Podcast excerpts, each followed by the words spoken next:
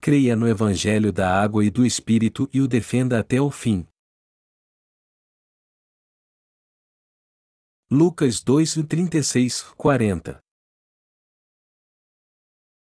E estava ali a profetisa Ana, filha de Fanuel, da tribo de Áser. Esta era já avançada em idade, e tinha vivido com o marido sete anos, desde a sua virgindade, e era viúva, de quase 84 anos, e não se afastava do templo, servindo a Deus em jejuns e orações, de noite e de dia. E, sobrevindo na mesma hora, ela dava graças a Deus e falava dele a todos os que esperavam a redenção em Jerusalém. E, quando acabaram de cumprir tudo segundo a lei do Senhor, voltaram a Galiléia, para a sua cidade de Nazaré. E o menino crescia e se fortalecia em espírito, cheio de sabedoria, e a graça de Deus estava sobre ele. O Natal está chegando. E seria realmente maravilhoso se todos os membros da nossa igreja estivessem fazendo a obra de Deus tendo uma só fé e um só coração, mas meu coração está triste porque eu sei que não é bem assim. Durante toda a sua vida de ministério, o apóstolo Paulo também lutou muito sempre que encontrou pessoas na Igreja de Deus que não criam na sua justiça, embora afirmassem crer nela. E ao se referir a estas pessoas, o apóstolo Paulo disse que elas só estavam interessadas na sua própria ganância. Isso porque, embora elas confessassem crer em Jesus como seu Salvador, na verdade se importavam mais com sua carne do que com a justiça de Deus. Que nojo espiritual devia ser encontrar estas pessoas. É normal uma pessoa usar um colar de ouro, mas seria uma afronta ver um porco usando um.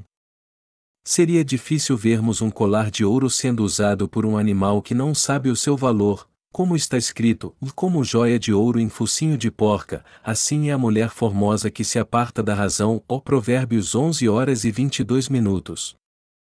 Nosso sucesso ou fracasso depende de Jesus Cristo. Se confessarmos que cremos em Jesus Cristo, que veio pela justiça de Deus, temos então que crer exatamente como ele operou através do Evangelho da água e do Espírito. Mas se, por outro lado, crermos conforme nossos pensamentos carnais, nossa fé não será correta, mas falha.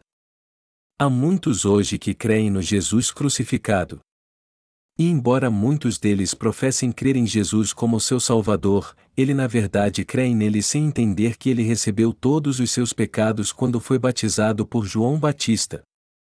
Ao invés de crer tanto no batismo como no seu sangue na cruz como a única verdade da salvação, esta gente crê segundo suas próprias doutrinas, dizendo que Jesus é o seu Salvador e o Filho de Deus, e que ele as salvou somente ao derramar seu precioso sangue na cruz e ressuscitar, elas não têm o discernimento espiritual para entender que sua fé está errada. Toda fé que não crê na verdade perfeita do Evangelho da água e do Espírito é uma fé falsa. Vamos dizer que você recebeu um anel de diamante do seu marido com certificado de garantia e tudo. Mesmo assim, você não acredita que este diamante é verdadeiro, mas outra coisa. Então, por não dar valor a ele, você o perde. Isso não seria uma tolice e uma insensatez? Nossa fé não estaria errada se, apesar de confessarmos que cremos no Senhor como nosso Salvador, crescemos em nossos pensamentos e convicções também, ao invés de creremos e aceitarmos a obra da justiça de Deus exatamente como ela foi feita? Uma fé assim é uma afronta. Algum tempo atrás, havia três igrejas nossas numa certa região, e em duas destas igrejas seus líderes professavam que criam na justiça de Deus, mas só que não criam. E ao deixarem-se enganar pela sua própria mente, eles estavam pastoreando a igreja de Deus só para satisfazer sua ganância carnal. Embora estivessem na Igreja de Deus, eles tentavam extorquir os santos impedindo-os de dar ofertas para a Igreja, dizendo que sua oferta deveria ser para eles. Estes pastores estavam, na verdade, enganando a si mesmos para conseguir o que queriam. Amados irmãos, eu não estou criticando vocês que levam uma vida secular mesmo depois de terem nascido de novo. Ao contrário, o que eu estou dizendo é que, mesmo que nossa carne seja fraca, ainda assim podemos servir ao Evangelho da água e do Espírito em nossa vida. E a única exigência é que vivamos para o Evangelho da água e do Espírito em Cristo, o que nos fortalece. No entanto, havia falsos obreiros na Igreja de Deus que não criam no Evangelho da água e do Espírito, apesar de o conhecerem, se aproveitavam da bondade dos irmãos da Igreja e procuravam pastoreá-los só para satisfazer sua ganância carnal. E embora Deus já tenha tirado-os daqui e nos livrado deles, eu sempre sinto nojo quando penso na sua imundícia. Amados irmãos, o Natal está chegando. E os que creem na justiça de Deus podem se alegrar muito neste Natal, mas os que não creem nela não podem fazer isso. Por que motivo eles se alegrariam?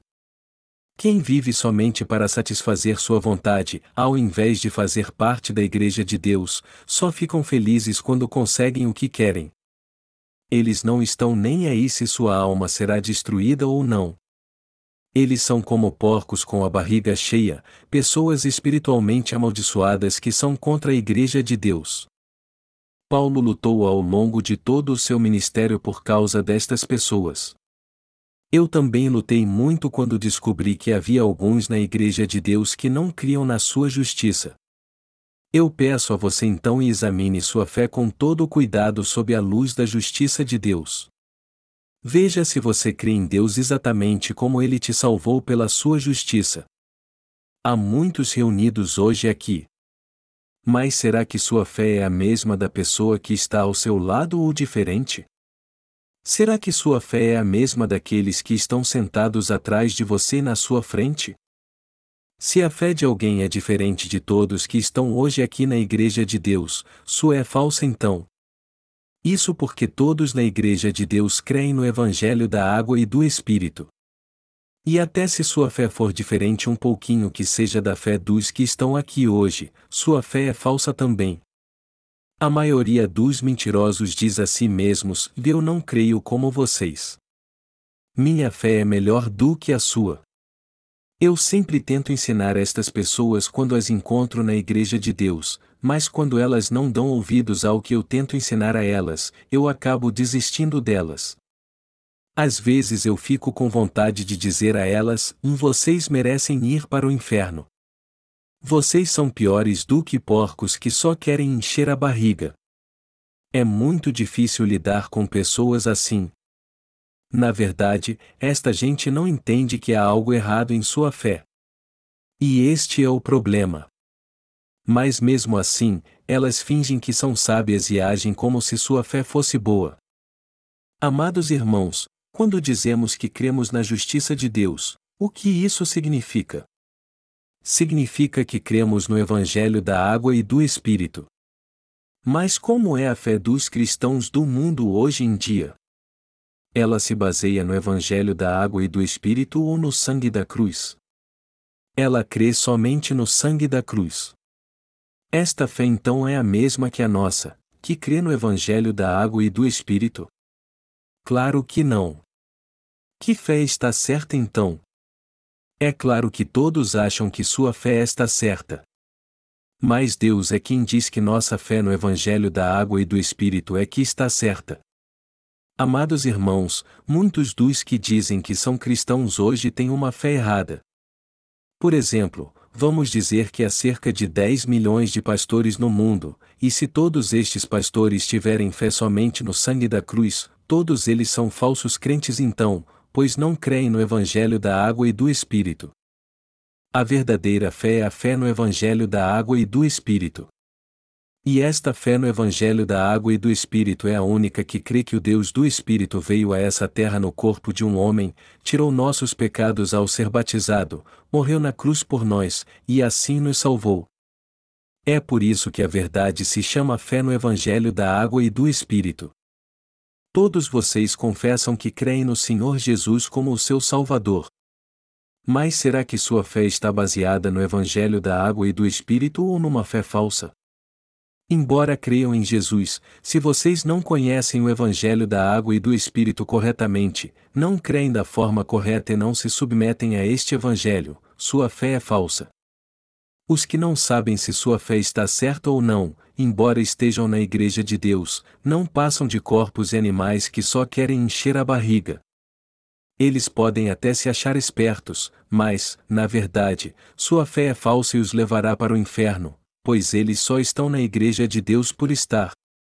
Ao invés de entrar pela porta principal, eles têm se infiltrado na igreja como ladrões que usam uma escada para passar pela janela. Sua fé não é correta. Sua fé é falsa.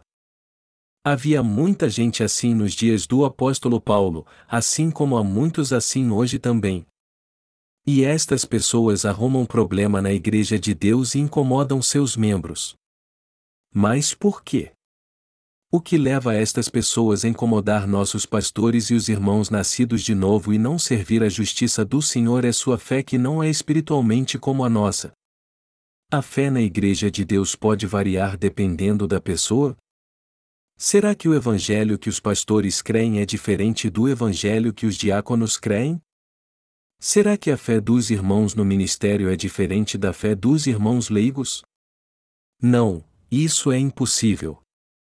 Só que a fé nas igrejas do mundo varia muito. Pastores, presbíteros, evangelistas e leigos podem ter uma fé diferente. Se reunirmos dez diáconos, veremos que a fé de cada um é diferente. Mas na Igreja de Deus todos que possuem uma fé diferente da nossa é nosso inimigo. Melhor dizendo, alguém assim não crê em Deus nem na sua justiça. É alguém que está na igreja só por estar. Mas como é que estas pessoas agem? Ao invés de abandonar sua antiga fé, elas apenas acrescentam a ela a fé no verdadeiro Evangelho.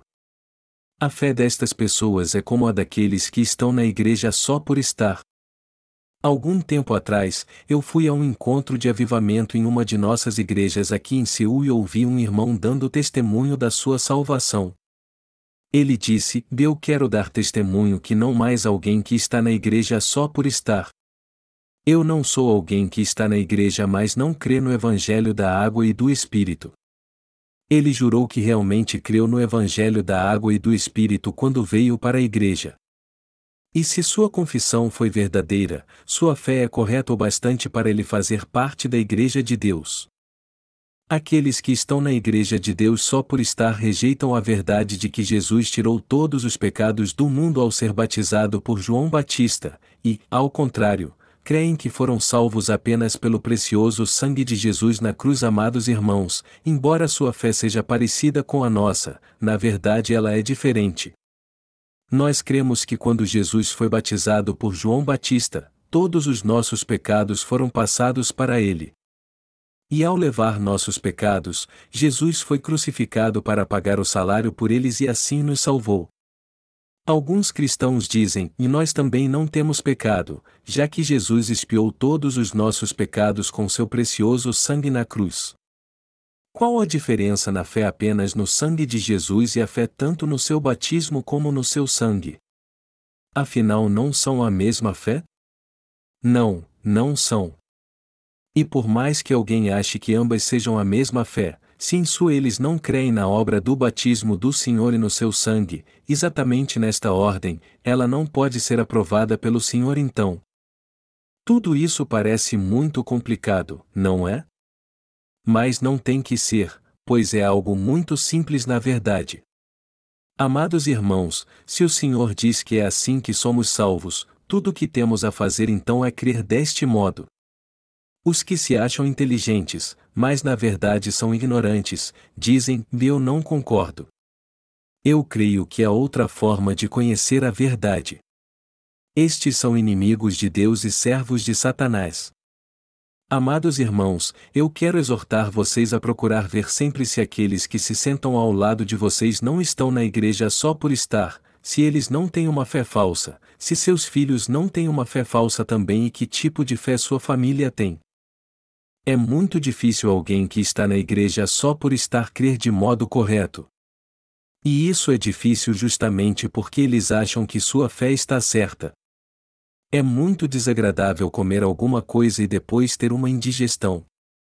Se você tiver uma indigestão após comer algo delicioso, isso não somente vai fazer mal ao seu estômago, mas também vai te deixar de mau humor. Aí então você vai tomar um antiácido e caminhar por horas para fazer a digestão.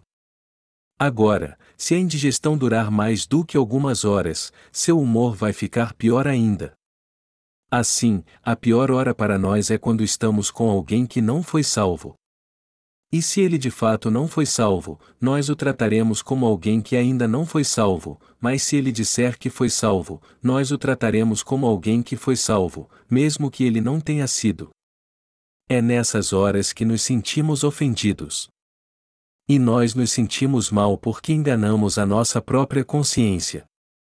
Alguns de vocês podem até dizer que deveríamos simplesmente mandá-los embora, dizendo: Me desculpe, mas você não foi salvo, embora confesse crer no Evangelho da água e do Espírito. Só que não podemos mandá-los embora só porque eles creem assim. O que podemos dizer a eles quando eles disserem que também creem como nós? O que devemos dizer a alguém que também crê na água e no sangue e cuja fé está certa? Não importa o que digamos a eles, isso tudo é inútil. E se isso está acontecendo com alguém aqui, você deve ouvir a sua própria consciência. Você tem que reconhecer isso de todo o seu coração perante Deus. Eu era um legalista. Eu era um legalista rígido e conservador como o apóstolo Paulo antes de ter um encontro com Jesus Cristo ressuscitado na estrada para Damasco.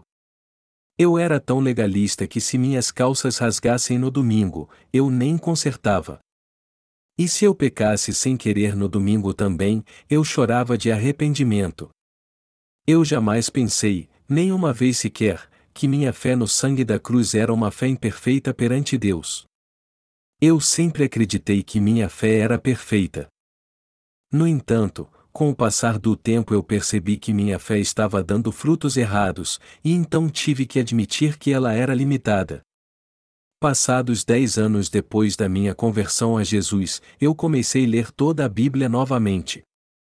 E enquanto relia a palavra de Deus, como eu havia feito antes, eu me deparei com um enigma, e a Bíblia diz que Jesus tirou os pecados do mundo, e se ele realmente fez isso, não deveria haver pecado no mundo, mas eu podia ver claramente que havia pecado em meu coração. Eu comecei a questionar então como foi que Jesus tirou os pecados do mundo. O que a Bíblia quer dizer ao afirmar que Jesus tirou os pecados do mundo? Isso significa que Jesus tirou só o pecado original, como dizem os teólogos, e que eu tenho que me santificar dos meus pecados pessoais e fazer orações de arrependimento todos os dias. Qual destas interpretações está correta? Mas eu de modo algum pensava que minha fé estava errada enquanto eu havia pelo padrão doutrinal do cristianismo que eu cria.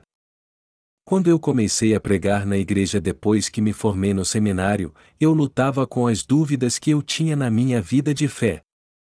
E quanto mais eu li a palavra de Deus, mais eu percebi que era totalmente ignorante e não sabia nada sobre nascer de novo, como está escrito em João 3 horas e 5 minutos. Ainda assim, eu tinha que ensinar minha igreja. Você pode imaginar então como eu era vulnerável. Se isso tivesse a ver somente comigo, eu poderia lidar com minhas dúvidas, mas já que eu tinha que ensinar aos outros, eu vi que minha consciência não ia aguentar isso. Se a maneira errada de crer fosse só minha, eu poderia esconder isso de alguma forma, mas eu sabia que minha igreja não poderia receber a perfeita remissão de pecados ouvindo somente o evangelho da cruz que eu pregava para eles. Quando eu pregava o evangelho do sangue na cruz, todos que o ouviam criam em mim, mas ainda assim tinham pecado e olhar para eles, eu pensava comigo mesmo que o evangelho da cruz que eu cria era falso ou eles não criam nele exatamente como eu o pregava. Eu pude ver que já que as pessoas não eram libertas dos seus pecados mesmo depois de crer no evangelho da cruz que eu pregava, minha fé devia ser falsa também. Eu então sofria por causa disso perante Deus. E só mais tarde é que eu fui encontrar a resposta no evangelho da água e do Espírito. A questão que mais me intrigava naqueles dias era por que Jesus foi batizado. Eu perguntei isso a muitas pessoas então, pastores, teólogos e professores do seminário. Contudo, ninguém pôde me dar uma resposta clara, nenhum deles. Não havia ninguém ou nada escrito que pudesse me dar a resposta. Eu comecei então a lutar com este tema. E foi no meio desta luta que eu fui a um encontro de avivamento promovido pelos chamados evangélicos. Algumas pessoas vieram até mim e me perguntaram se eu tinha mesmo nascido de novo. E ao me ver desafiado por eles, eu fiquei impressionado com a tremenda convicção que eles tinham em sua fé. Eu comecei então a conversar com eles. Eu tive uma longa conversa com eles e os ouvi atentamente. Mas eu não vi nada em especial na fé deles. Assim como Jesus conversou no templo com os doutores da lei por três dias, eu conversei com eles por vários dias também. Mas passado tudo isso, eu perdi o respeito pelos líderes daquele evento. Todos que conversaram comigo balançaram a cabeça, disseram que nunca tinham visto alguém que cria como eu e acabaram reconhecendo a certeza da minha fé. E naquela época eu nem conhecia o Evangelho da água e do Espírito. De todo modo, sua fé não parecia que era fé realmente. Para encurtar a história, eu era um pecador perante Deus naqueles dias. E já que Deus disse que o salário do pecado é a morte, eu podia concluir que iria para o inferno com alguém que tem pecado. Eu sofria muito então porque, apesar disso, tinha que ensinar os outros. Não é errado eu ensinar os outros quando eu mesmo não sou perfeito? As pessoas que ouvem de mim o Evangelho da cruz darão os mesmos frutos que eu. Por isso eles não vão acabar no inferno também? No outro dia, em meio a toda a minha agonia e desespero, eu pedi a um destes evangélicos para sentar ao meu lado e pregar para mim novamente. Foi com ele que eu conversei sobre a palavra no primeiro dia do encontro de avivamento. Ele me perguntou então: por que você está me pedindo para pregar o Evangelho para você já que você já sabe tudo sobre ele e crê nele também? No que eu respondi: é porque ainda há pecado no meu coração. Pregue a palavra de Deus para mim então. Se você não quiser pregar, pelo menos leia para mim o que ela diz sobre o Evangelho. Ele então leu alguns textos do Antigo Testamento, inclusive Levítico, até chegar em Mateus 3 e 13, 17 no Novo Testamento. Naquela hora, Deus me fez despertar me dando uma tremenda luz. Uma onda silenciosa começou a mover meu coração, depois disso eu fechei a Bíblia e disse a ele: Está bom. Vamos para por aqui. Eu não pude fazer mais nada senão fechar meus olhos por causa da brilhante luz da verdade que encheu meu coração. Devia ter passado meia hora depois que isso aconteceu, e eu finalmente entendi o verdadeiro Evangelho da água e do Espírito. Amados irmãos, embora eu estivesse sofrendo muito em busca desta resposta certa, ninguém pôde me dá-la. E foi a palavra de Deus que purificou os pecados do meu coração. Eu encontrei a resposta para minha pergunta em Mateus 3 horas e 15 minutos.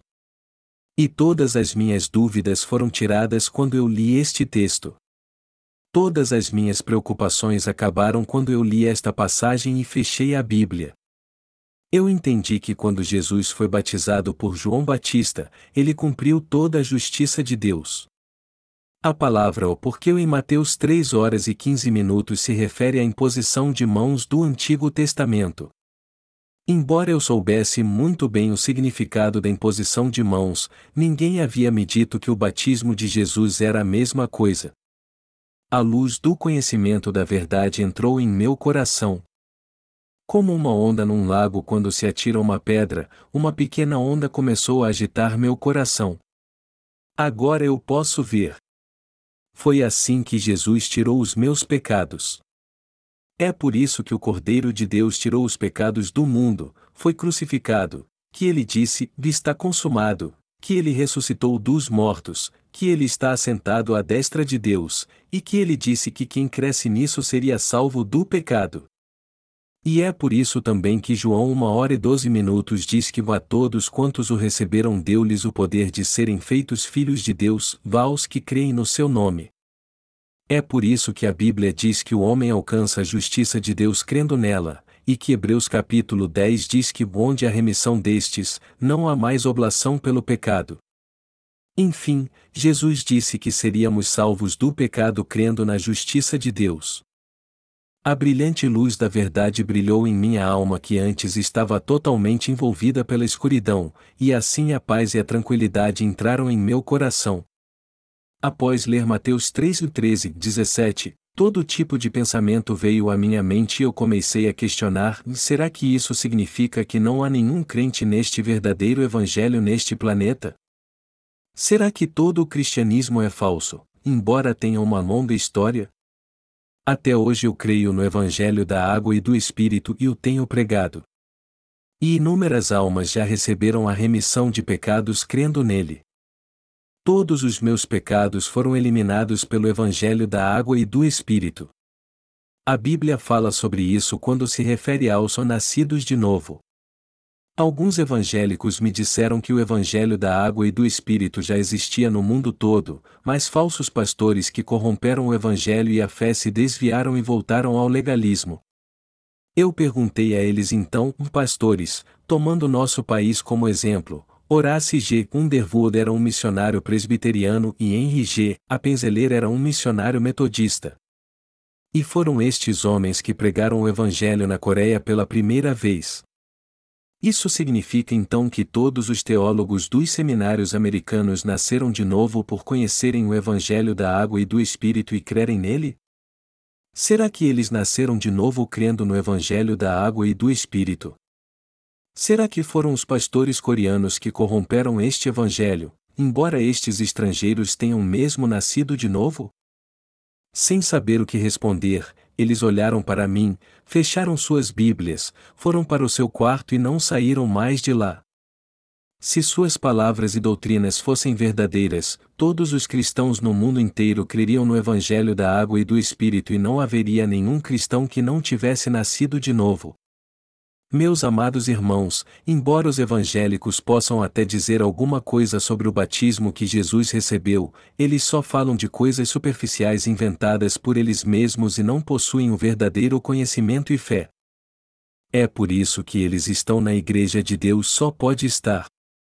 Eles são os impuros que estão ocultos em nosso meio. O Senhor disse que a árvore é conhecida pelos seus frutos mas a condição espiritual desta gente é deplorável. Até hoje eles não procuram satisfazer suas próprias vontades usando o dinheiro da igreja? Amados irmãos, a fé dos que creem só no sangue da cruz é a fé correta? A fé correta é dizer que foi salvo somente pelo precioso sangue de Jesus na cruz? É certo eles venderem suas casas e ofertarem tudo em sua igreja? Estes cristãos dizem que seus pecados desaparecem quando eles fazem orações de arrependimento a noite inteira e a paz entra em seu coração. Mas será que este tipo de fé é a fé correta? Não, ele é uma fé totalmente falsa. Isso nada mais é do que cometer uma fraude espiritual. A Bíblia deixa bem claro que é preciso nascer de novo. O próprio Senhor disse isso, e se foi isso que ele disse, é assim que devemos crer. Já que o Senhor nos disse para crermos no Evangelho da água e do Espírito, temos que neste Evangelho. Se alguém tentar receber a remissão de pecados pelo sangue de Jesus apenas, ele terá grande sofrimento. A fé destas pessoas não é verdadeira, mas baseada na sua própria emoção carnal. Pense nisso. Jesus te salvou dos seus pecados ao morrer crucificado? Ele não veio num corpo carnal, nasceu da Virgem Maria e não levou sobre si nossos pecados ao ser batizado por João Batista quando tinha 30 anos para nos salvar? Foi pelo seu batismo que nosso Senhor levou tirou os nossos pecados. E ele só pôde morrer na cruz e nos salvar porque tirou nossos pecados de uma vez por todas ao ser batizado por João Batista. Você tem que entender o Evangelho da água e do Espírito segundo a palavra de Deus. Eu não estou dizendo que você deve fazer isso de qualquer jeito. Eu antes tentei receber a remissão de pecados crendo somente no sangue da cruz, e eu era um pecador pior do que você naqueles dias. Meu espírito estava cheio de pecados antes. Eu era menor do que um trabalhador comum e só vivia para ter prosperidade material.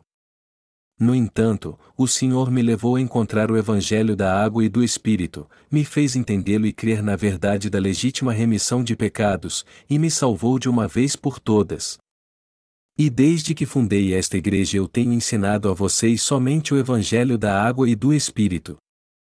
Se eu tivesse ensinado a vocês apenas o Evangelho do sangue da cruz desde que nos conhecemos, eu teria feito de vocês agora filhos do diabo.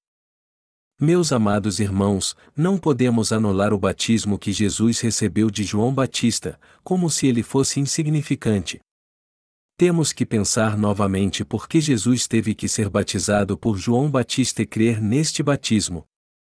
Se alguém não crer no batismo de Jesus ou no seu sangue na cruz, e assim rejeitá-los em seu coração, ele então não será um filho de Deus que foi salvo, mas um filho do diabo. Vocês precisam crer na água e no sangue e valorizá-los em seu coração. Nós temos que crer na palavra de Deus exatamente como ele é. Quando vemos as pessoas que não creem na palavra da justiça de Deus quando pregamos para elas, às vezes eu sinto vontade de desistir delas. Eu sinto vontade de ocultar a verdade da água e do Espírito, não revelá-la mais e dizer para elas: sim, vocês estão certas continuem no seu caminho de destruição. Mas eu não posso fazer isso perante Deus. A consciência que eu tenho por causa da minha fé não me permite fazer isso. A verdadeira fé vem de Deus e do Evangelho da água e do Espírito. Vamos ler agora Efésios 4, 3 e 6 procurando guardar a unidade do Espírito pelo vínculo da paz, vá um só corpo e um só Espírito, como também fostes chamados em uma só esperança da vossa vocação, um só Senhor, uma só fé, um só batismo, um só Deus e Pai de todos, o qual é sobre todos, e por todos, e em todos. Amados irmãos, a sua fé é assim também? Só há um Senhor da salvação que te salvou. E Ele é o próprio Jesus Cristo. Foi Jesus que levou sobre si todos os nossos pecados ao ser batizado, ele é quem foi condenado por causa destes pecados na cruz. Só há um Deus também. E nós cremos neste Deus. Nós cremos no Deus único, no Pai, no Filho e no Espírito Santo. Cremos que Deus Pai planejou nossa salvação, que seu único Filho veio a essa terra e levou nossos pecados ao ser batizado, e que ele se tornou o verdadeiro Deus da nossa salvação ao morrer na cruz e ressuscitar dos mortos. E o Deus Espírito Santo confirma no nosso coração que o Evangelho da água e do Espírito é de fato a verdade. É por isso que a Bíblia diz que há um só corpo e um só Espírito, como também fostes chamados em uma só esperança da vossa vocação, um só Senhor, uma só fé, um só batismo, um só Deus e Pai de todos. Amados irmãos, vocês jamais devem desprezar o batismo de Jesus e seu sangue na cruz, nem adicionar nada a eles. Em termos espirituais, todos que creem em Jesus mas rejeitam o seu batismo pertencem a Satanás. Amados irmãos, a fé de Paulo é a mesma que a minha e a sua? Claro que é. A fé de Paulo é tão verdadeira como a nossa. Só há um Deus, um batismo e uma fé, e exatamente como a nossa. A cruz de Jesus Cristo está inserida em seu batismo, assim como seu batismo é completado pela cruz. Seu batismo e sua cruz estão intrinsecamente ligados. Eles são um. Só há um Senhor, um batismo, uma fé e um único Deus. E todos nós temos esta mesma fé? Claro que sim. Na verdade, o Senhor nasceu nessa terra para pagar os nossos pecados, e ao ser batizado por João Batista, ele tirou mesmo todos os nossos pecados de uma vez por todas.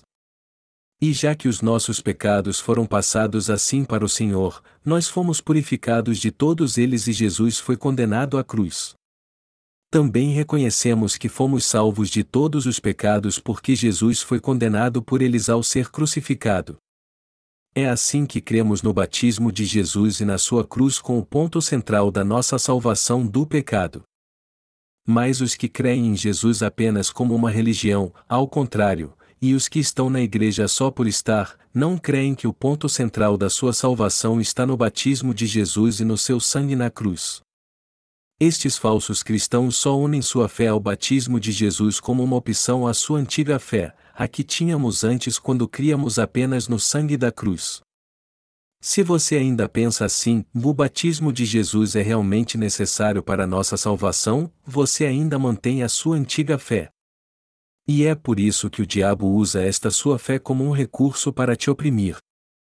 E se você não deixar totalmente sua antiga fé e tirá-la de uma vez por todas da sua vida, ao invés de ocultá-la com o batismo de Jesus, sua fé jamais será aprovada por Deus, por mais que você creia nele fervorosamente, se você não entende corretamente como alcançou a salvação, isso faz com você não reconheça que todos os seus pecados foram passados para Jesus através do seu batismo, e é por isso que o diabo trabalha no seu coração, embora você creia em Deus. É muito importante como você entende a sua salvação. Você pode até pensar, erradamente, que pode ser membro da Igreja de Deus mesmo tendo entrando nela pela porta da fé que não crê no Evangelho da água e do Espírito. Mas só que se você pulou o muro, você na verdade não faz parte da Igreja de Deus. Você só poderá entrar na Igreja de Deus quando passar pela porta principal e estiver totalmente dentro dela. Jesus foi batizado por João Batista para tirar todos os nossos pecados, pois assim convinha cumprir toda a justiça. Amados irmãos, nós só podemos ser salvos crendo nesta palavra, que Jesus tirou todos os nossos pecados ao ser batizado. E por causa desta palavra de Deus podemos crer que todos os nossos pecados foram passados para Jesus. Eu já falei do tabernáculo para vocês em várias ocasiões, mas eu parei de falar sobre este assunto um pouco para não cansar vocês. Mas eu quero aproveitar a oportunidade para falar um pouco do tabernáculo agora. O nome tabernáculo vem da tenda que servia para cobrir a casa de Deus.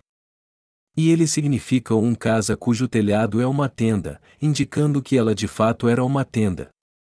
O tabernáculo era dividido de duas formas, o átrio externo e a estrutura interna.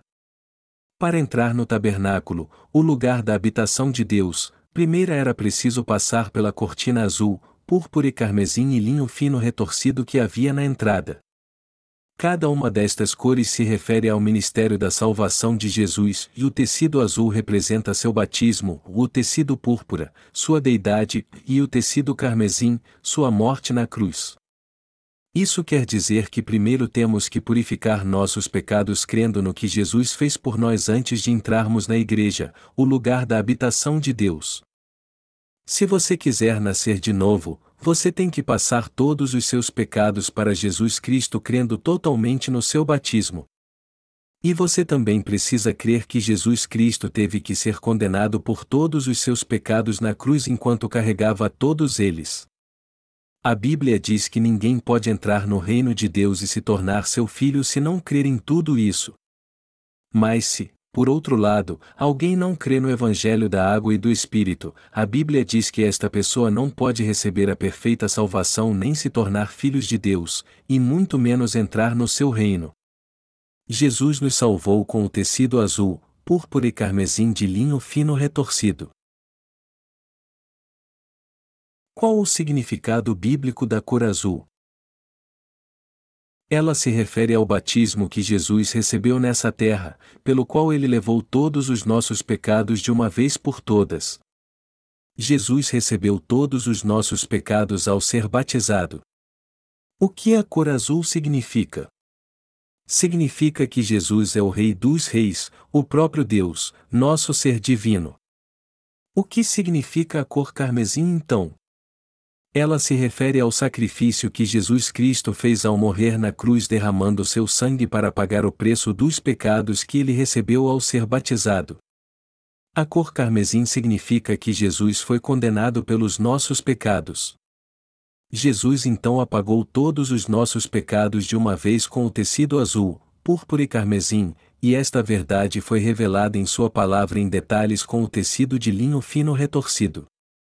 E finalmente nos tornamos justos e sem pecado crendo na verdade revelada no tecido da entrada do tabernáculo. Em outras palavras, é assim que nos tornamos filhos de Deus e podemos entrar no seu reino. Meus amados irmãos, vocês têm que crer no tecido azul, púrpura e carmesim se quiserem ser justos.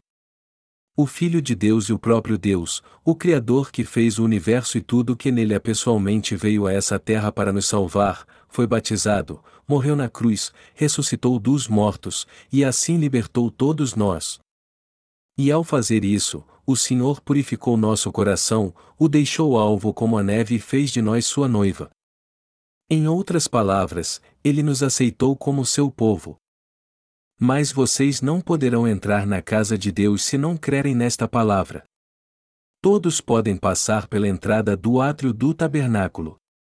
Um pecador também pode passar pela entrada e trazer um cordeiro ou um bode para o sacrifício.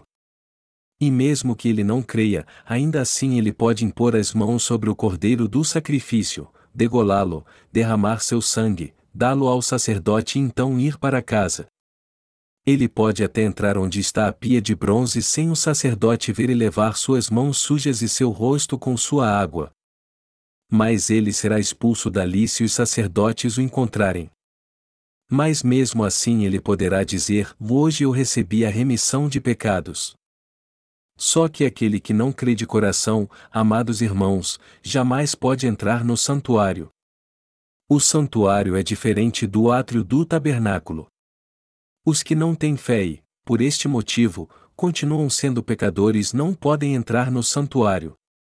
A Bíblia diz que o salário do pecado é a morte, mas o dom de Deus é a vida eterna em Cristo Jesus nosso Senhor. Romanos 6 horas e 23 minutos. Vocês só podem entrar no santuário se crerem na palavra de Deus e os seus mandamentos. Só os que creem de coração podem entrar nele. A Bíblia diz que com o coração se crê para a justiça e com a boca se faz confissão para a salvação. Nós só podemos ser filhos de Deus e entrar no céu se crermos de coração. Quem não crê não pode entrar no céu. A entrada do santuário também era feita de tecido azul, púrpura e carmesim de linho fino retorcido. Isso significa que temos que crer de coração na salvação de Deus. E temos que confirmar isso para entrar no santuário.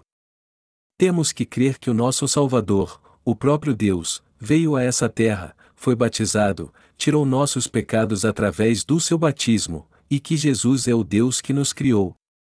Também temos que crer que terrível foi a sua condenação na cruz por todos os nossos pecados, justamente porque ele havia recebido todos eles antes quando foi batizado. Mas ao ressuscitar dos mortos, ele se tornou nosso Salvador e nos fez filhos de Deus.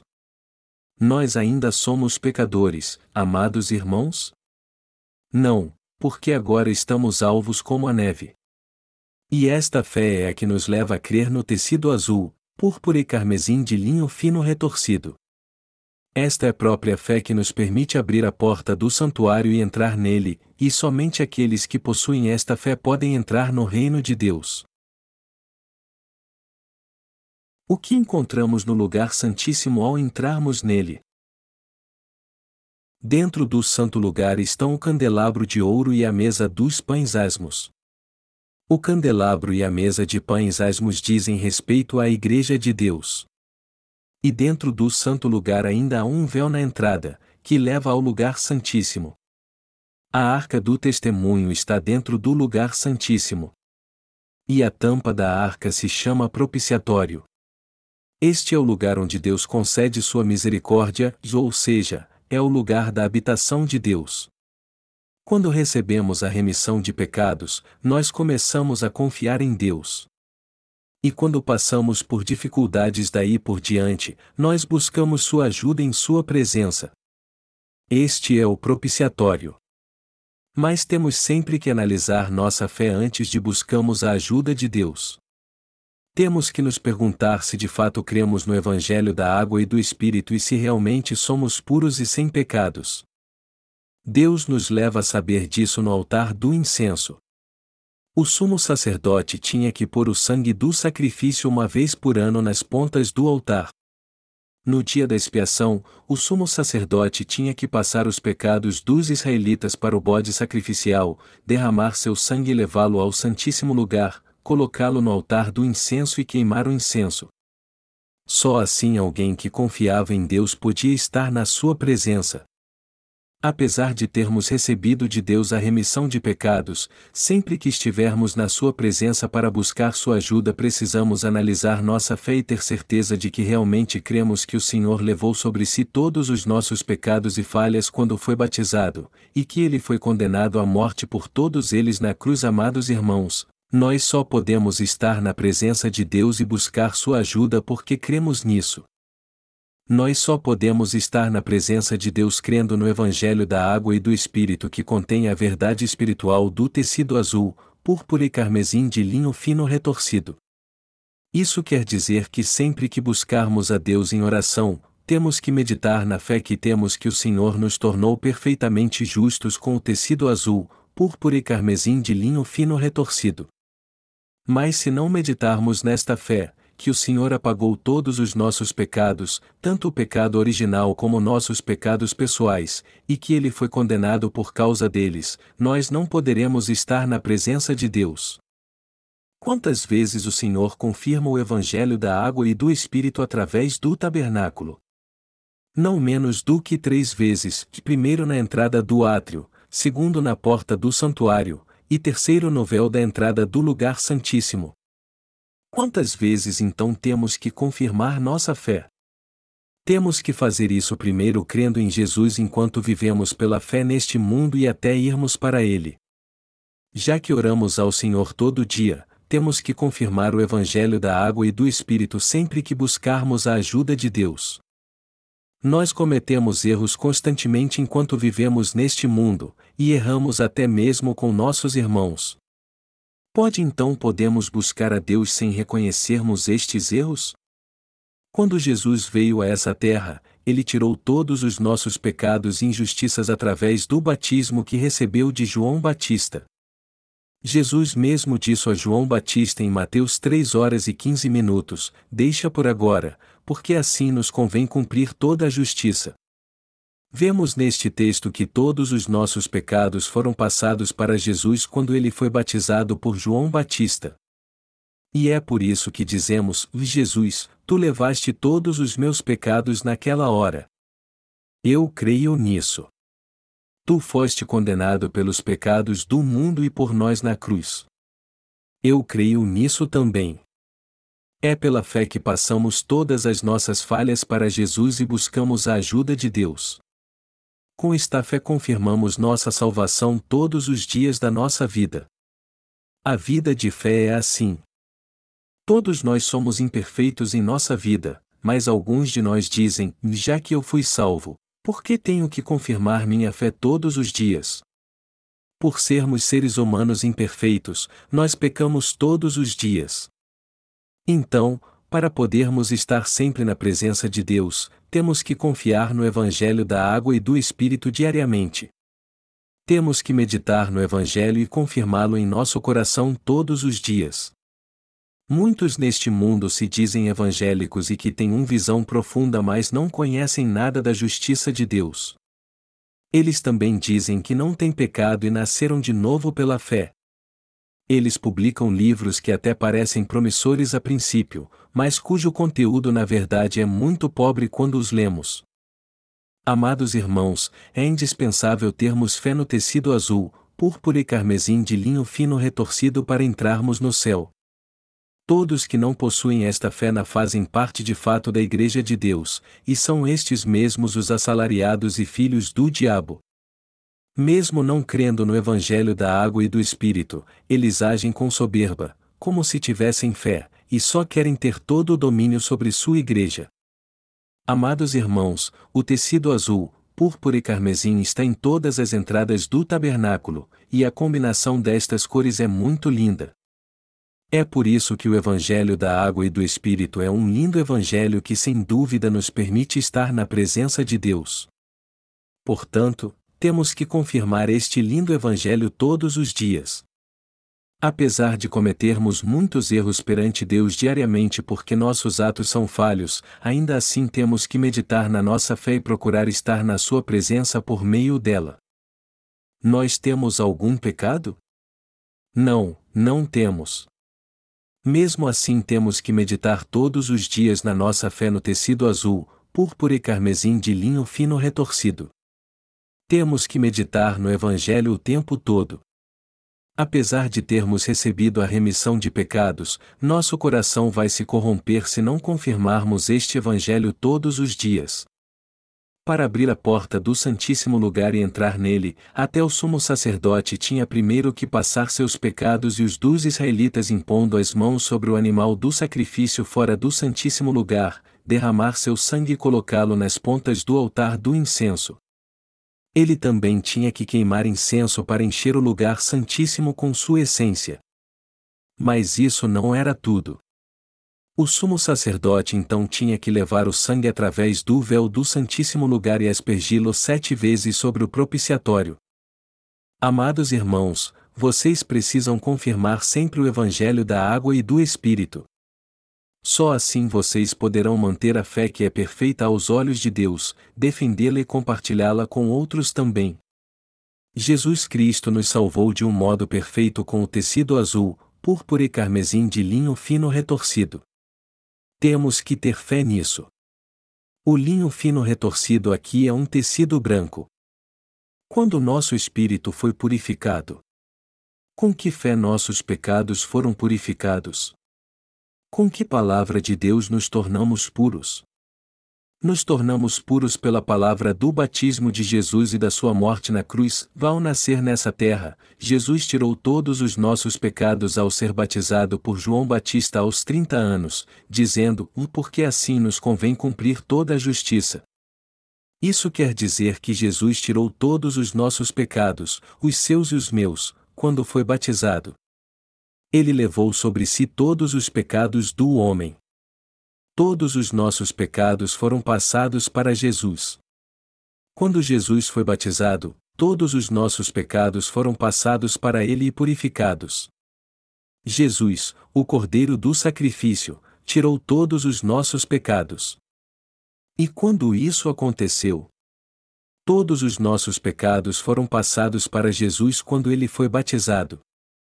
E ao morrer crucificado, Jesus pagou por nós o salário pelos nossos pecados. Jesus fez tudo isso por nós porque veio como nosso Salvador. Ele se tornou nosso Salvador pela água e pelo sangue. Pela água, pelo sangue e pelo Espírito o Senhor nos tornou filhos de Deus. Amados irmãos, sua fé em Jesus não deve ser somente uma religião, eu exorto vocês a não crer em Jesus apenas como uma religião e dizer que creem no Salvador e no cristianismo. Isso significa que vocês não devem crer em Jesus de qualquer jeito, como se crescem numa religião do mundo. Como vocês devem crer em Jesus então? Vocês devem crer nele segundo a verdade. Deus nos tornou totalmente sem pecado com o tecido azul, púrpura e carmesim de linho fino retorcido. É assim que vocês têm que crer. Sempre que vocês fizerem sua confissão de fé, buscarem a Deus e orarem a Ele, ou quando sua consciência estiver pesada e vocês estiverem enfraquecidos, creiam que Jesus cumpriu toda a justiça ao ser batizado quando veio a essa terra. Vocês têm que crer que Jesus levou todos os seus pecados naquela hora, que todos os seus pecados foram passados para Jesus naquele momento. Vocês têm que crer segundo a verdade. Um dia após batizar Jesus, João Batista deu testemunho dele dizendo: Veis o Cordeiro de Deus, que tira o pecado do mundo. João 1 hora e 29 minutos. E como diz este testemunho, Jesus levou sobre si os pecados do mundo e morreu derramando seu sangue na cruz. Mas ele nos salvou ao ressuscitar dos mortos. Por que vocês querem crer de qualquer jeito só naquilo que desejam? Vocês podem agir assim nos seus assuntos pessoais e seculares. Do mesmo modo, no que diz respeito aos seus relacionamentos, vocês podem esconder seus sentimentos e ser educados com todos que vocês conhecem dependendo da circunstância, mesmo que por dentro odeiem a pessoa, mas não devem fazer isso quando se trata da sua fé. Sua fé no Senhor jamais deve ser incerta ou pela metade, como se fosse uma simples religião. A todo momento temos que confirmar que Jesus cumpriu toda a justiça com seu batismo e levou todos os nossos pecados. Creiam que seus pecados foram passados para Jesus, que ele levou todos os pecados do mundo à cruz e foi condenado ao ser crucificado. É assim que vocês devem crer. Não sejam tolos e teimosos de crer em Jesus como seu Salvador do jeito que vocês quiserem, apenas dizendo que ele tirou seus pecados sem entender de fato este processo pela palavra de Deus. Ao invés disso, vocês devem confessar exatamente como Jesus tirou os seus pecados. Vocês têm que confessar isso tanto para Deus como para o diabo, pois esta confissão é algo muito importante que tem um peso muito grande quando a fazemos ou não. Se vocês não fizerem esta confissão abertamente, o diabo edificará sua casa em seu coração, dominará seus pensamentos e fará com que vocês sejam alguém que não tem parte alguma com Deus. E por mais que vocês creiam neste Evangelho e tenham sido salvos, o diabo irá te destruir se sua confissão de fé for incerta. No fim então vocês acabarão morrendo. Amados irmãos, é totalmente indispensável termos a fé e o conhecimento corretos, além de fazermos a confissão de fé correta. Jesus, o próprio Deus e o Criador, deixou sua glória e veio a essa terra segundo a imagem daqueles que criou para nos salvar com seu batismo e seu sangue. E ele nos salvou com o Evangelho da água e do Espírito. Jamais devemos desprezar esta salvação e este amor glorioso que Deus teve por nós, embora não fossemos nada. A maioria dos coreanos conhece Jeon Jeon-a, um soldado veterano que lutou pela independência. Até aqueles que merecem ser lembrados neste mundo devem mesmo ser lembrados.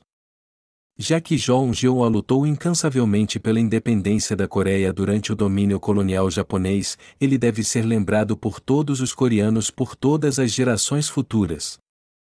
E apesar de já ter passado algum tempo, todos os coreanos devem conhecê-lo e ensinar seus filhos sobre ele. Apesar de ser cristão, eu respeito muito o patriota A. Um líder cristão da Coreia disse certa vez que orava Vonil, um famoso monge budista coreano que viveu 1400 anos atrás. Os budistas da Coreia aumentam muito os feitos dos seus antepassados. Por exemplo, dizem que Samyong, um grande monge budista que vivera cerca de 500 anos, tinha poderes sobrenaturais. Segundo a lenda, os japoneses o trancaram numa sala e aqueceram para queimá-lo vivo. Mas quando abriram a porta, eles só viram partes de gelo na sala. Um outro exemplo, dizem que este monge sentou um campo com neve mas não deixou marca alguma. De todo modo, este monge era humano. Todos se queimam e deixam marcas na neve se não foram protegidos por Deus. Caso contrário, alguém assim não ser um ser humano, mas um fantasma. Mas apesar de muitos crerem neste absurdo facilmente, eles não creem na justiça de Deus, que Jesus foi batizado por eles e levou todos os seus pecados. Ao contrário, eles rejeitam isso, zombam disso e querem se esquecer disso para sempre. Será que devemos ficar aborrecidos ou envergonhados de falar da salvação e meditar nela? Não, não devemos. Nós temos que crer na palavra da salvação e confessá-la a todo o tempo, seja enquanto vivemos neste mundo ou não. Se você ler minha série de sermões no livro de Apocalipse, você verá como eu descrevo a iminente aparição do Anticristo e o martírio dos justos. A diaconisa Kim fez um desenho para este livro, e ele mostra um homem diante do Anticristo. Na sua barriga há um livro aberto, ao seu lado há um desenho de Jesus sendo batizado, e do outro lado um desenho de Jesus morrendo na cruz. Esta figura mostra que os justos poderão defender sua fé mesmo quando enfrentar o martírio, confirmando o batismo de Jesus e sua morte na cruz. Amados irmãos, não devemos considerar um jugo terrível esta confissão de fé. Temos que nos apegar a ela mesmo que sejamos mortos pelo diabo. Jesus não nos salvou através do tecido azul, púrpura e carmesim? É claro que sim.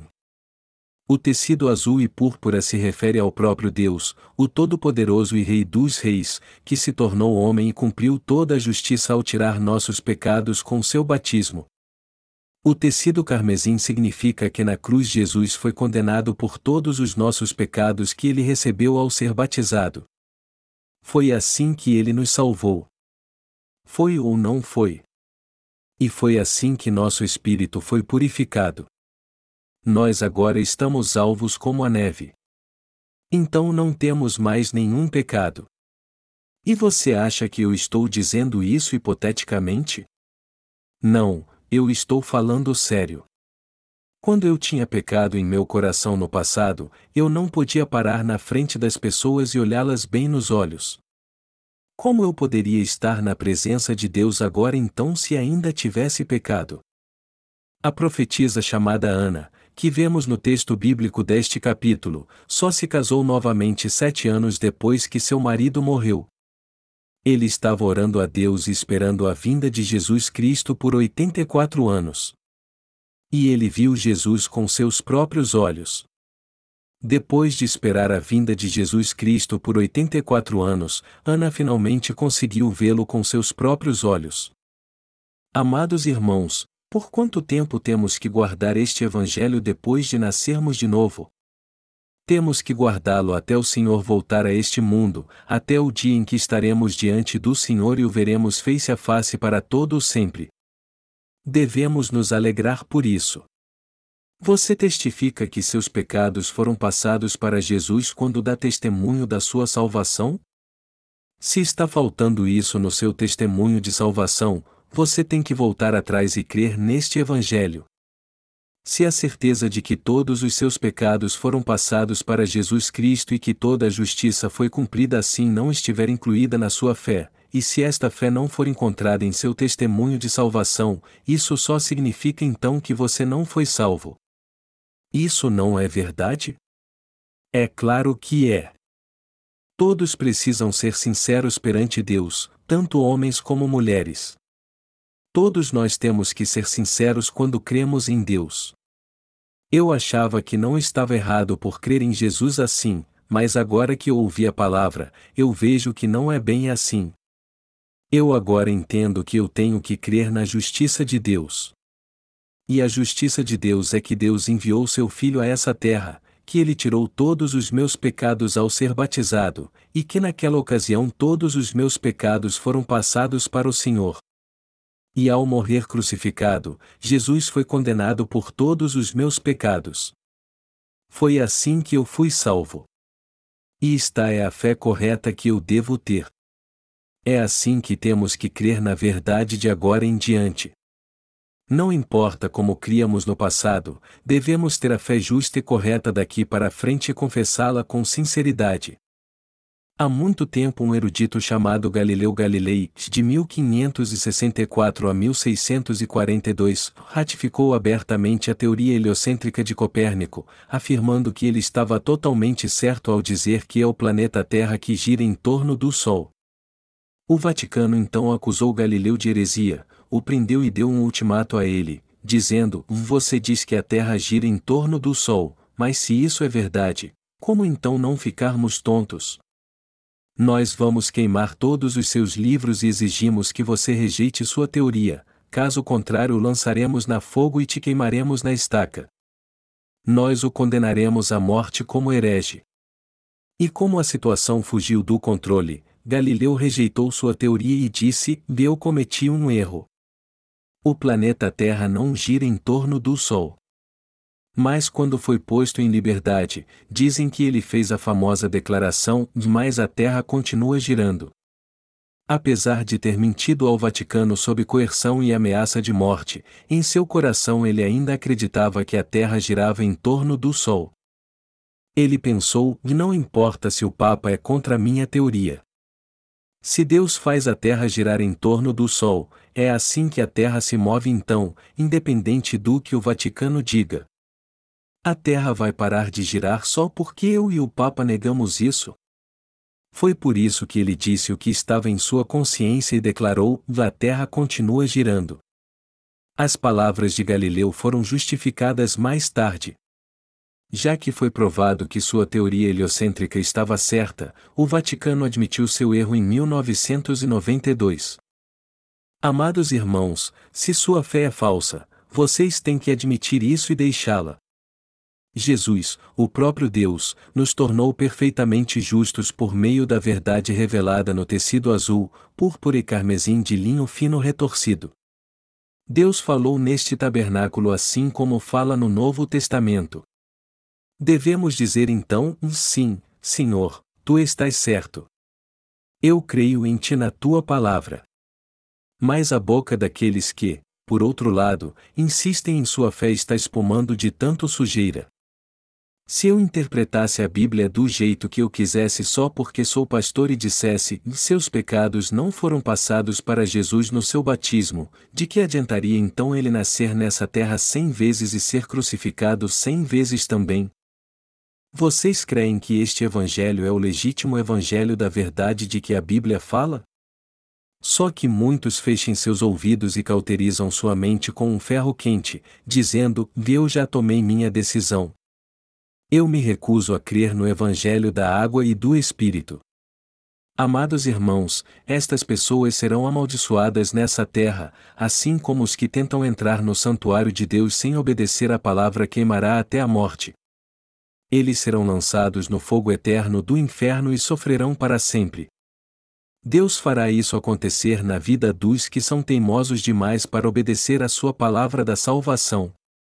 Eu também espero que isso aconteça com eles. Amados irmãos, sua fé não pode ser ambígua. A fé em Deus tem que ser clara e objetiva. Vocês creem nisso também? Vocês têm dito sim para a sua fé segundo a sua consciência? Vocês creem nisso? Ana guardou sua fé e esperou a vinda do Senhor por 84 anos, desde que ficou viúva. E ela finalmente o viu face a face. Ela viu o Senhor pessoalmente, com seus próprios olhos. Como Ana, nós também estamos esperando o Senhor, crendo que ele nos salvou com o tecido azul, púrpura e carmesim de linho fino retorcido, ou seja, pela água e pelo sangue. Apesar de não sabermos quantos anos mais vamos ter que esperar até a volta do Senhor, ele certamente virá, mais cedo ou mais tarde. Mas até este dia temos que defender o Evangelho pela fé e anunciar esta fé a todos neste mundo. Nós temos que ter a mesma fé, até porque pertencemos à mesma igreja. Todos que têm uma fé diferente da nossa são heréticos. Fique longe destes que só estão na igreja de Deus por estar e cuja fé é diferente da nossa. E se alguém desprezar o batismo de Jesus e dizer que seus pecados não foram passados para ele quando ele foi batizado, mesmo sendo pastor, cuspam na sua cara. Amados irmãos, todos nós temos que suportar uns aos outros por causa das nossas falhas. Também temos que perdoar as fraquezas uns dos outros porque somos seres humanos. No entanto, se alguém desprezar a salvação de Deus, embora ele tenha nos salvou com seu amor, esta pessoa é que merece ser desprezada e todas as maldições devem cair diretamente sobre ele. Quando João Batista estava nessa terra, ele chamou os ímpios de raça de víboras. Na Coreia, chamar alguém de o filho de cachorro é um grande insulto. Só que um insulto maior do que este é ser chamado de raça de víboras. João Batista disse aos ímpios da sua época: arrependam-se, raça de víboras. Seu arrependimento é só de palavras, e vocês serão amaldiçoados se não mostrarem arrependimento em seus atos. Aqueles que não creem que o Senhor os salvou pela água e pelo sangue, embora estejam em nossa igreja, não passam de cachorros. Eles são uma raça do diabo, uma raça de víboras. Todos que não creem como nós são filhos do diabo e da serpente. O próprio Deus disse isso. Estes não são filhos de Deus nem seu povo, ou não passam de uma raça do diabo. Eles têm que ser amaldiçoados por terem fechado a porta do seu coração e se recusado a crer. Estas pessoas têm que ser tratadas como uma raça do diabo. E temos que nos manter longe delas. Nós temos algumas peças durante o culto nesta véspera de Natal. Mas se não crescemos em Jesus de coração, como é que poderíamos comemorar seu nascimento e chamá-lo de Senhor? Como poderíamos orar ao Senhor?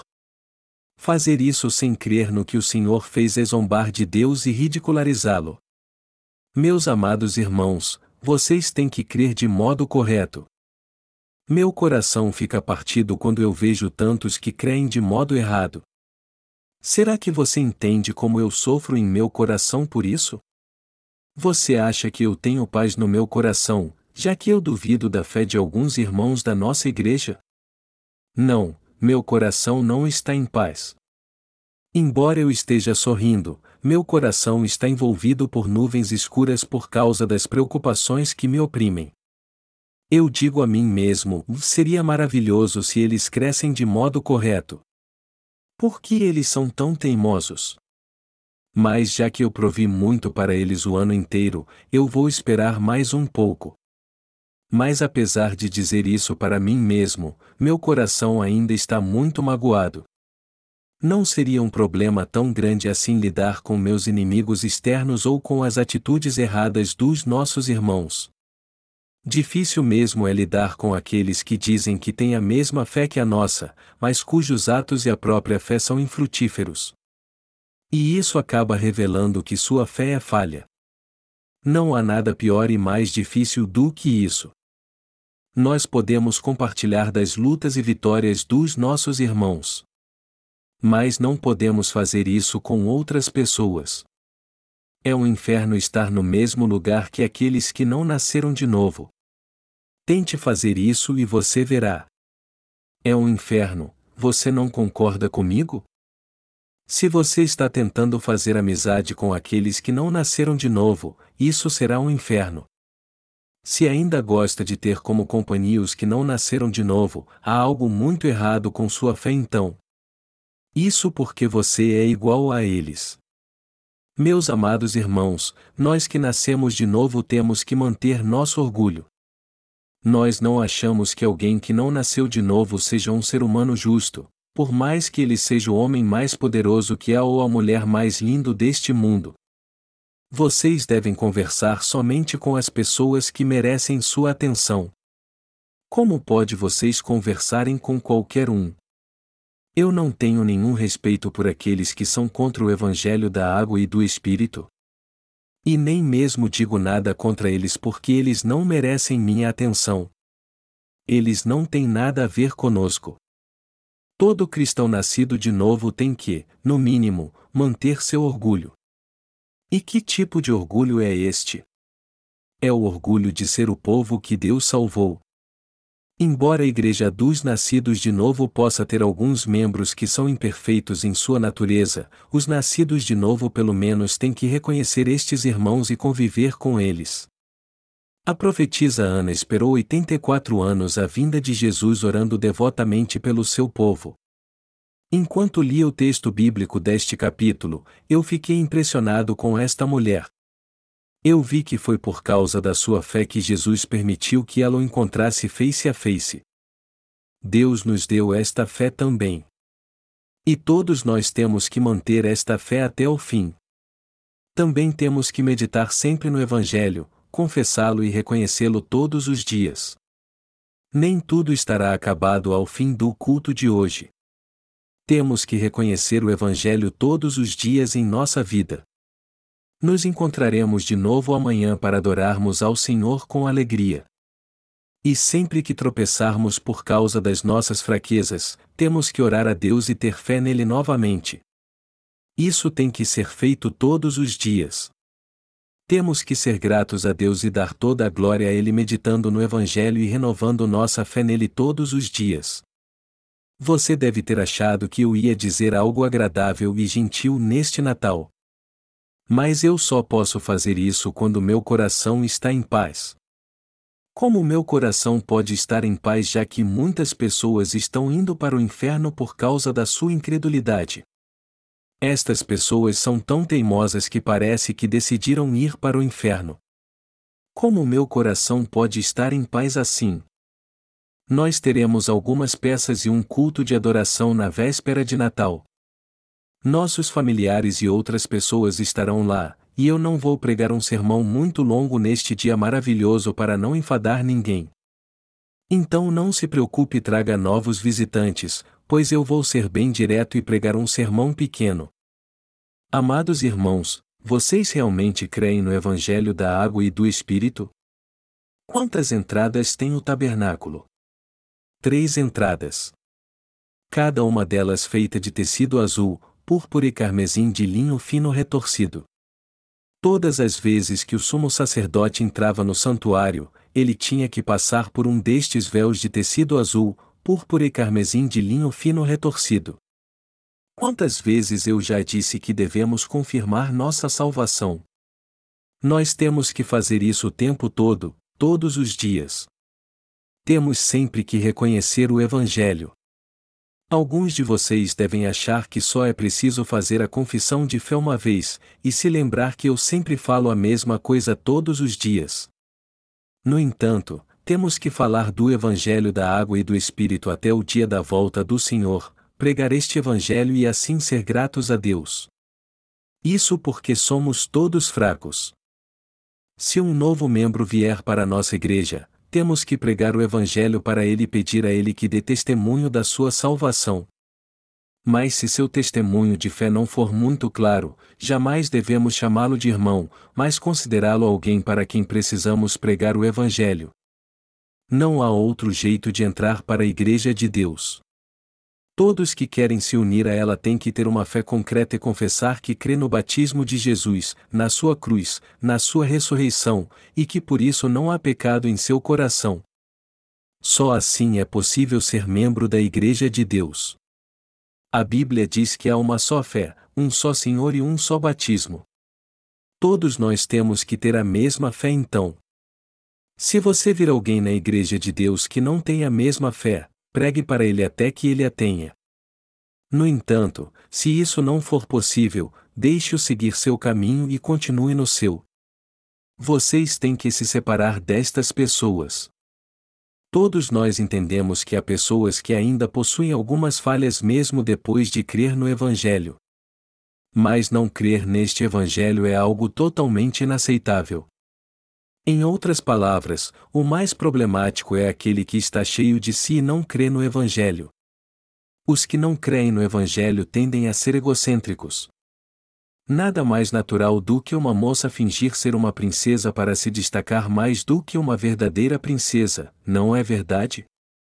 Amados irmãos, vocês têm que crer no Evangelho da água e do Espírito de todo o seu coração. E eu estou pedindo isso a vocês para o seu próprio bem. E vocês também têm que pregar este Evangelho para os outros. Eles só poderão ser salvos se vocês o pregarem para elas. Se vocês não pregarem este Evangelho, nenhuma alma poderá ser salva. Os que não creem no Evangelho da água e do Espírito podem ser salvos dizendo apenas que creem em Jesus, de qualquer jeito? Podemos dizer que estas pessoas são salvas?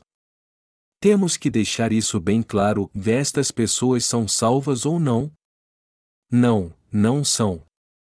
E elas não serão salvas se não crerem neste Evangelho, por mais que jejuem e orem e não se casem para dedicar toda a sua vida ao Senhor. Os coreanos hoje em dia vivem em dois países separados ao norte e ao sul e que possuem ideologias diferentes. Embora o povo da Coreia seja um só, o sistema político é diferente, assim como as leis. Então, só porque somos o mesmo povo, isso não quer dizer que aceitamos os norte-coreanos de bom grado. Apesar de sermos o mesmo povo que os norte-coreanos, eles certamente não são nossos compatriotas. E muitos deles estão vindo como refugiados para a Coreia do Sul. No entanto, só estamos aceitando como nosso povo os que demonstram claramente lealdade ao nosso país. Mas vamos supor que haja um refugiado que se recuse a fazer isso. Todo aquele cuja lealdade não está muito clara é espião. E espiões têm que ser tratados como espiões. Eles reúnem informações secretas do nosso país e as passam para o seu país, nosso inimigo. No fim dos tempos haverá espiões entre os nascidos de novo, e eles farão o mesmo conosco. Portanto, se exortarmos alguém para que ele creia no Evangelho, mas isso não produzir nenhum resultado, temos que seguir caminhos diferentes. Se há alguém entre nós que não crê no Evangelho da água e do Espírito e não serve a ele, embora diga que creia, não devemos tratá-lo com hostilidade, mas também não devemos respeitá-lo. Isso é o certo a fazer. E se você ama e serve aqueles que são contra Deus, você também será amaldiçoado. Você jamais deve fazer isso. Eu sou muito grato ao Senhor por ter nos salvado através do tecido azul, púrpura e carmesim de linho fino retorcido, ou seja, nos livrado completamente dos nossos pecados através do seu batismo, do seu sangue na cruz e da sua ressurreição. Aleluia!